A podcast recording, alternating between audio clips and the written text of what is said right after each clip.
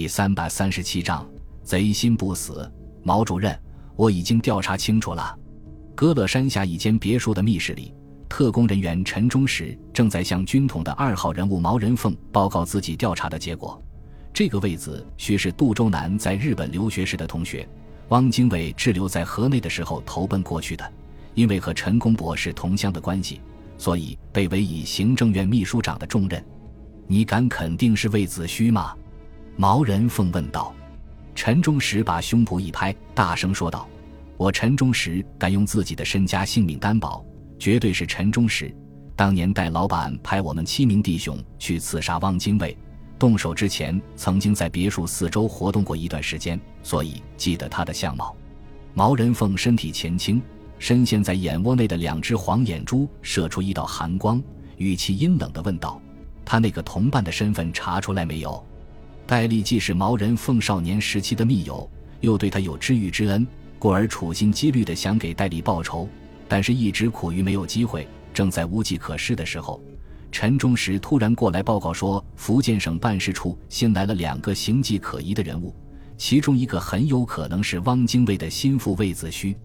毛人凤顿时如获至宝，安排大批人手跟进，并通过多种途径调查这两个人的身份，希望能够找到对孙百里不利的证据。陈忠实低声回答道：“暂时还没有。这两个人平时深居简出，很难进行近距离接触，所以无法确认身份。”说到这里，他偷眼看了看毛人凤，说道：“我感觉那人是日本人，你有根据吗？”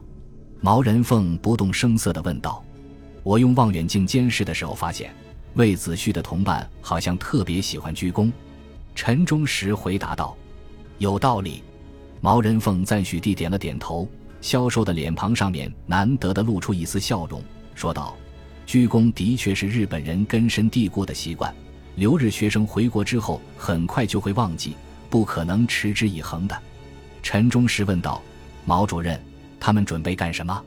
毛人凤没有马上回答他的问题，而是起身从座位上站起来，背着手在房间里面来回踱步，然后恶狠狠地说道：“我怀疑孙百里想和日本人谈判。”谈判？陈忠实感到难以置信。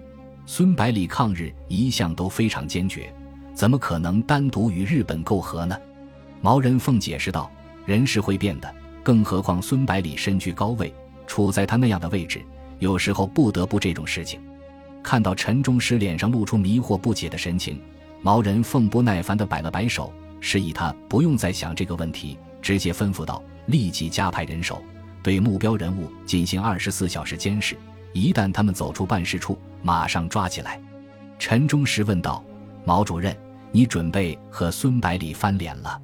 毛人凤阴险地笑了几声，说道：“我只不过是军统下面的一个小喽啰。”怎么敢和位高权重的孙百里翻脸？不过，要是社会各界知道国民政府准备与日本谈判的话，他的位子可就保不住了。陈忠实高兴地说道：“不用和政府发生直接冲突，最好不过了。”毛人凤说道：“咱们的计划必须分两步走。第一，尽量煽动共产党、民主党派和其他方面的代表提出罢免总统的提议。”只要咱们能够掌握孙百里与日本谈判的相关证据，肯定能够获得大多数代表的支持，使提案顺利通过。第二，提案不能通过的情况下，用武力手段解决孙百里，给戴老板报仇雪恨。随后他解释道：“随着军事情报处的不断扩大，孙百里的势力正在向陪都的各个方面渗透，很快就会查到我们头上来。如果不想坐以待毙的话。”就只有先下手为强，可是共产党和民主党派会支持我们吗？军统局在国内可以称得上声名狼藉，故而陈忠实对此表示怀疑。毛人凤分析道：“共产党和民主党派抗日的态度是最坚决的，如果有可能的话，当然不会介意扳倒国民党的总统。孔宋两家被孙百里断了财路，肯定怀恨在心。这两个家族的应该能够影响一些代表。”党内有很多同志对孙百里不满，也是不容忽视的力量。社会贤达对汉奸也是深恶痛绝的。接着他自己说道：“由于这种情况充满了变数，还是要做好武力解决的准备。”陈忠实如同嗜血的野兽一样兴奋起来，激动地说道：“如果要行刺孙百里的话，我愿意亲自动手。咱们军统当年何等威风，现在却落个丧家犬的境地，都是拜他所赐。”毛人凤叹了口气，说道：“如果不到万不得已的时候，还是不要走这一步。”孙百里在福州的时候，曾经被日本间谍刺杀过，有了这次教训，防范肯定更加严密。刺杀也未必能够得手。随后，毛人凤让陈忠实召集来十几名特工，面授机宜，仔细商讨每个环节。孙百里入住总统府之后，立即大刀阔斧地对民怨极大的军统进行整顿，使其规模逐渐减少。裁撤的人手，除一部分被挑选出来以外，其余直接解雇。等到戴笠被枪毙之后，杨英杰乘机对军统进行清洗。留下来的这些人感到风光不再，当然对孙百里怀恨在心，伺机报复。最后逐渐聚集在毛人凤的四周，形成一个小的团体。特务们的异动很快被军情处察觉，杨英杰当即马不停蹄地赶到总统府，把这一非同寻常的情报向孙百里报告。说完之后，杨英杰建议道：“毛人凤的手下里面有几个人似乎认识魏子虚，继续留下去的话，随时都有暴露的危险。”不如先把他们打发回去吧。不行，孙百里断然拒绝。谈判刚刚开始，日美两国提出的条件远远没有达到我们的要求。这时候放弃的话，必然前功尽弃。杨英杰焦急地说道：“可是，一旦消息被公之于众，单单是舆论的压力就够受的了。在大部分民众眼里，和谈就等同于投降，是赤裸裸的汉奸行为，是绝对不能够原谅的。”孙百里想了想，说道：“和日本谈判只是想拖延时间，国人最终肯定会明白我的意图。暂时被误会一下，倒也没有什么关系。但是，一定要加强两位谈判代表的保卫工作，绝对不能落到毛人凤手中。”杨英杰试探着问道：“不如先把毛人凤等人控制起来？”孙百里摇摇头，回答道：“不行啊，军统局发现了可疑人物。”进行跟踪监视是非常正常的事情，是他们工作的内容，咱们没有理由控制他们的。杨英杰这才领会了孙百里的意图，马上着手增加魏子虚和远古婴儿的保镖人数，使毛人凤无机可乘。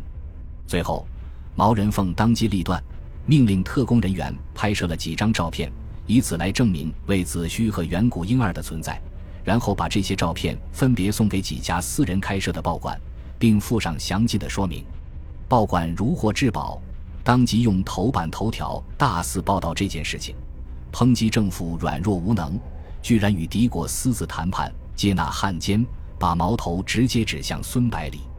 由于魏子虚和远古婴儿仍然滞留在重庆，消息很快得到确认，于是越来越多的报纸、电台加入了声讨政府的行列。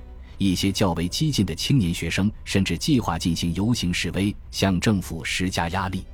紧接着，以共产党和民主党派、社会贤达人士组成的部分代表向国民大会参政会提交申请，要求召开紧急会议讨论弹劾总统的议案。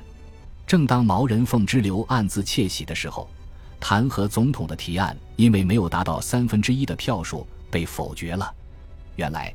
占据多数席位的国民党代表看到，如果弹劾掉孙百里，现任监察院长周恩来将是总统职位的最有力竞争者，因为没有人的威望能够超过他，而他黄埔军校政治部主任的特殊经历也有助于获得中央军的支持。孙百里虽然和大多数国民党的理念相左，但是毕竟是国民党党员，权衡利弊之后，国民党代表决定仍然支持孙百里。另外。孙百里在社会贤达当中的巨大影响力也起到了一定的作用。计划失败使毛人凤深受打击，悍然决定对孙百里实施刺杀，好一劳永逸地解决问题。然而，经过一段时间的观察之后，毛人凤痛苦地发现，孙百里的行踪很难确定。每天早上，四辆外观完全相同的汽车从总统官邸开出来，根本无法确定孙百里坐在哪辆车里。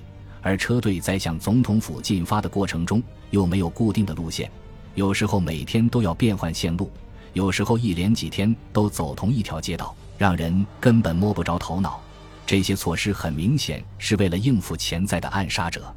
毛人凤并没有放弃这个疯狂的计划，而是把目光投向总统府内，准备从孙百里身边的人身上下手，寻找可以活动的对象。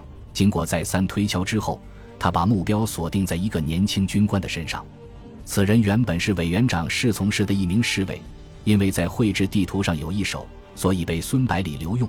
但是却不知道他有个致命的缺点——好色。